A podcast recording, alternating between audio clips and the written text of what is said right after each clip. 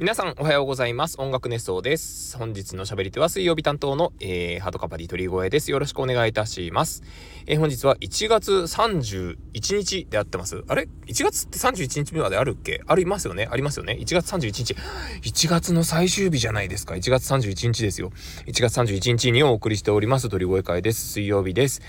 えー、皆様いかがお過ごしでしょうか？えっ、ー、と、今ですね、僕はですね、あの、どこにいるかと言いますと、相変わらず車の中にはいるんですけれども、えっ、ー、と、まあ、あのちょっとラーメンをですね、食べに行こうかなと思いまして、え待ち合わせをしておりまして、え待ち合わせ相手を待ちながら、え車の中で収録をしておりますという感じでございます。あのですね、今日はですね、あの僕も見に行ってきましたよと。あの、ガンダムシードフリーダムをですね、見に行ってきまして、もう大興奮、大歓喜、えー、大、なんだ？大なんとかですよ、もう本当に。もう何、何かもう語彙力を失うぐらいに感動しまして、あのー、もうちょっと、ネタバレにはしたくない、な、ネタバレしたくないし、あのー、なんかこう、僕的にはこういう感情を伝えるのも、はばかられるぐらい、あのー、本当にまっさらな気持ちで見れてよかったなって思った SNS の情報とかも完全にシャットダウンして見て、見てきたので、まあ、本当それでよかったなと。で、本当僕が見に行ったのは田上さんと同じく土曜日にですね、えー、ちょっと夕方見に行ってきたんですけれども、あのですね、あのー、本当にその、それ以降、まあ、もちろんその SNS のアナリティクスみたいなの、いろいろ多分その、えー、あるんでしょうけれども、あのー、情報が SNS 上にバーッと出てきまして、やっぱり土日挟むと、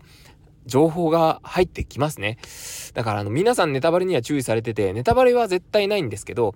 それでもやっぱりこの感情を発露されるというのもはばかられる。もう多分僕はそれを受け取るのもちょっと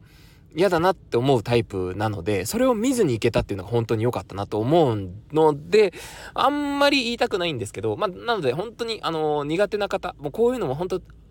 僕もそうなので NG だなって思う方は全然放送を今日ね、閉じていただいて構わないんですけれども、まあ、そのぐらい本当にいい、いい、いい作品でした。あのー、本当に感動しましたね。うん。なんか、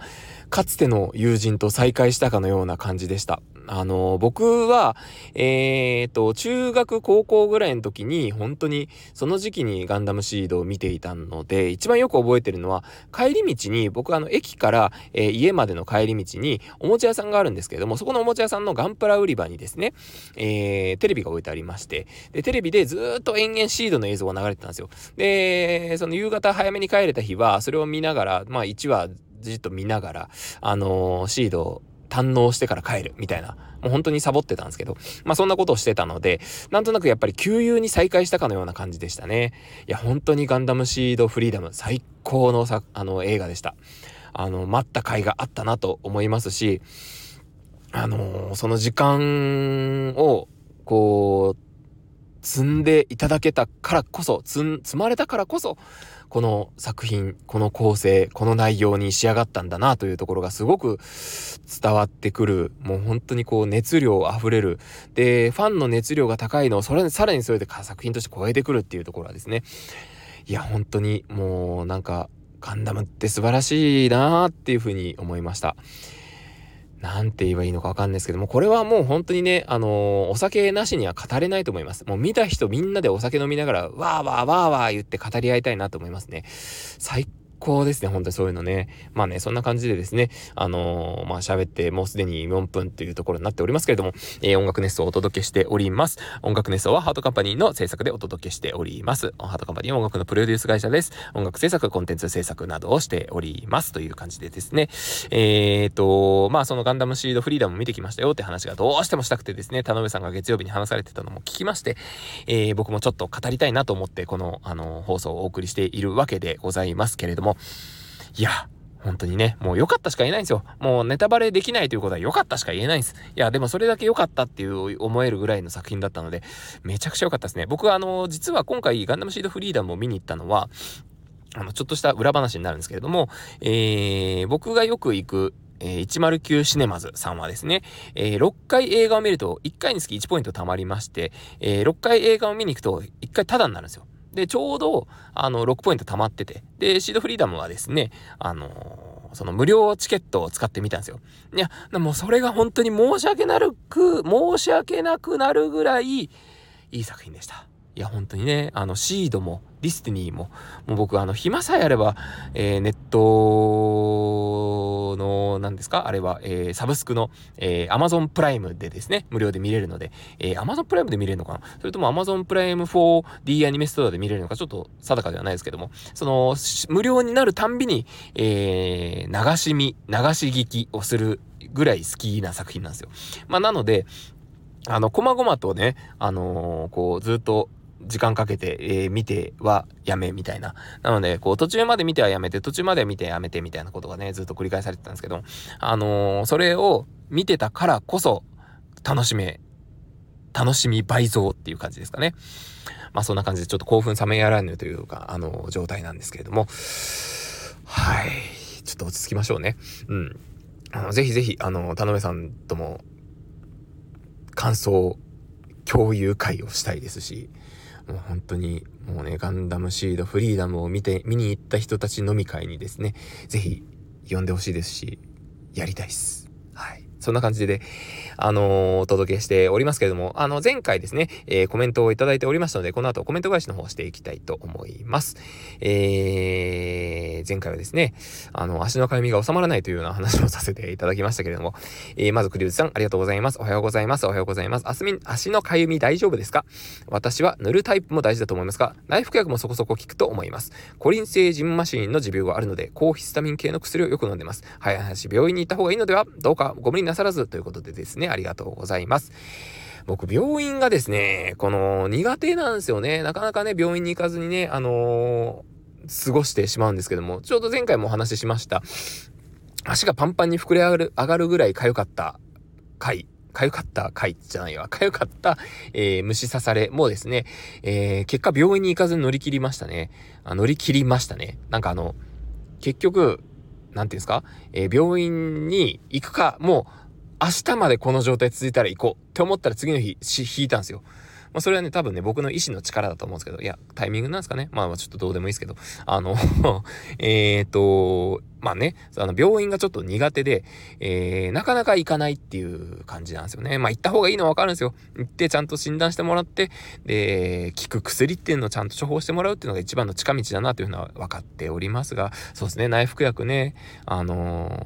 ー、うん、なんかね、乾燥肌で済ませるってしまっていいのだろうかというところもあるので、ちょっと病院に行くところも検討したいなというふうに思います。ありがとうございます。はい、続きまして、フリーダムサンクチュアリさん、ありがとうございます。おはようございます。おはようございます。鈴宮春日の幻想行きました。とても素晴らしかったです。次はラキスタンに行きます。お、ラキスタンもいらしていただける。ぜひぜひ楽しみにしておいてください。えー、かゆみの話ですが、私はアトピーで年中痒くて皮膚科で塗り薬もらってます。鳥越さんも行くのをお勧めします。やはり病院ですね。えー、かゆさ我慢できないですよね。鳥越さんの症状がわかるので違うかもしれませんが、市販薬だとリビメックス軟膏がいいかもしれないです。薬局で相談してみてくださいね。ありがとうございます。そうだ、薬局で相談という手がありますね。病院が苦手な僕でも薬局で相談はできるかもしれないです。ちょっと、いや、薬局に行ってみようと思います。いや、本当にね、あの、皆さんがこうやって心配してくださってありがたい限りです。いやー、もう感想がね、もうなんとかね、あの、したいんですけどね。とりあえずあの、ボディクリームで今しのいでるという感じでございます。ありがとうございます。えー、続きまして、千歳役さん、ありがとうございます。鳥越さん、放送でもちらっと言ってましたが、鈴見春幻想リバイバルお疲れ様でした。今回鳥越さんは、ライブ制作、プロデュース、楽団コーディネートマネジメントを担当されたのことすごい。ほとんど全部じゃないですか、それ。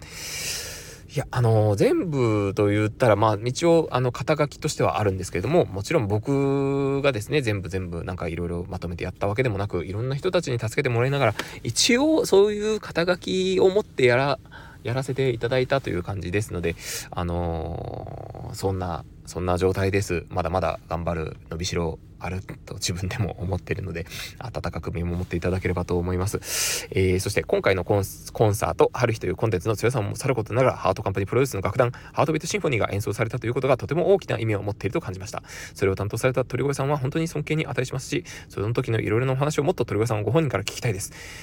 ありがとうございます。私的には、あれだけの規模の楽団を音楽制作会社が自社プロデュースしたという事実はもっと注目されていいと思います。なので私がノートで書いた弦奏レポート記事には、鳥越さんのこと少し触れています。よろしければその部分だけでもご笑覧いただければ幸いです。ということで、えー、ノート記事のリンクもありがとうございます。えー、実は、千歳さんノート記事読ませていただきました。ありがとうございます。いや、すごい綺麗にというか、しっかりとこうまとめてくださってですね、あのー、千歳さんとはもちろん直接お話ししたこともありますし、あのー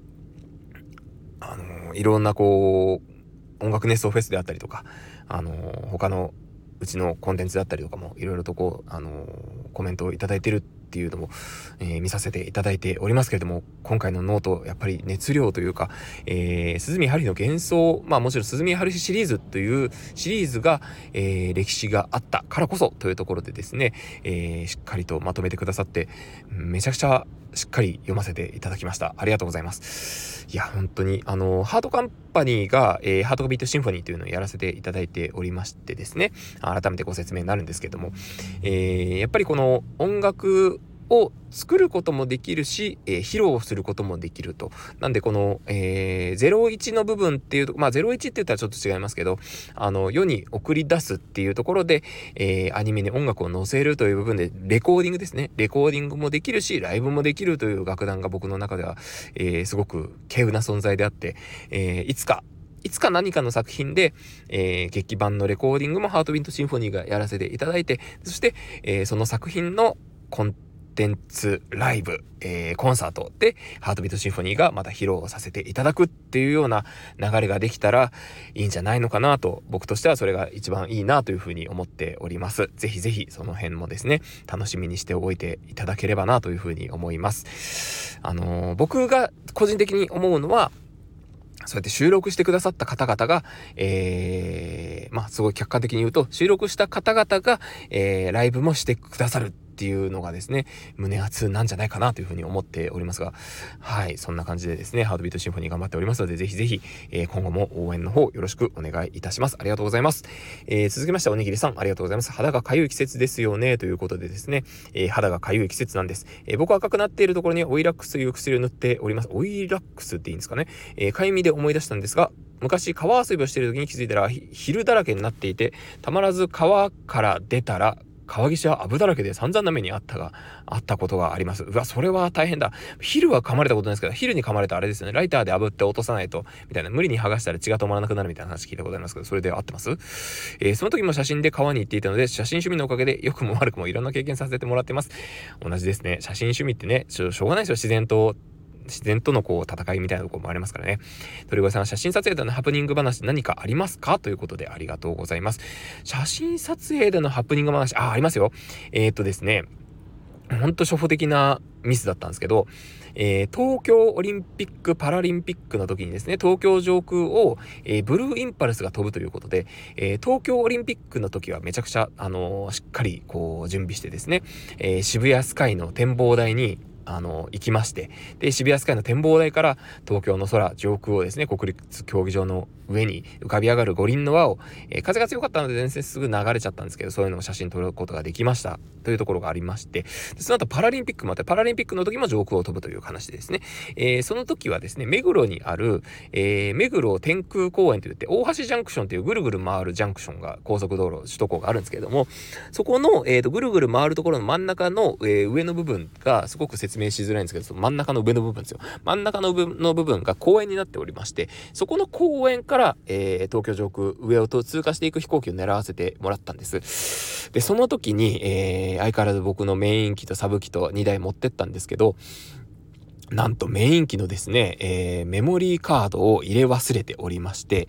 で、もうこのままじゃ取れないんですよ。なんでサブ機で取りました。で、サブ機は連射が効かないので、あの、本当に決め打ちで取らないとうまく取れなかったんですけど、まあそんなね、ハプニングがありましたね。メモリーカード忘れ、バッテリー忘れ、ちょこちょこありますが気をつけないとね、せっかくいい場所取れても本当に悲しくなりますよね。なんていうか、あの、お金持たずにレジに行ったよりも多分しんどい経験だなというふうに思いますね。はい。という感じでですね、えー、コメント返しの方させていただきました。あのー、はい。はい。あの、今週末もですね、あの、いろいろとですね、あの、立て込んでおりますが、えー、しっかり頑張って、あの、皆さんに楽しい公演音楽、ライブをお届けできるように頑張っていきたいと思いますので、ぜひぜひ、えー、今後とも応援いただけますと幸いです。はい、ということで、えー、そろそろ失礼したいと思います。では行きますよ。せーの、トリゴエンド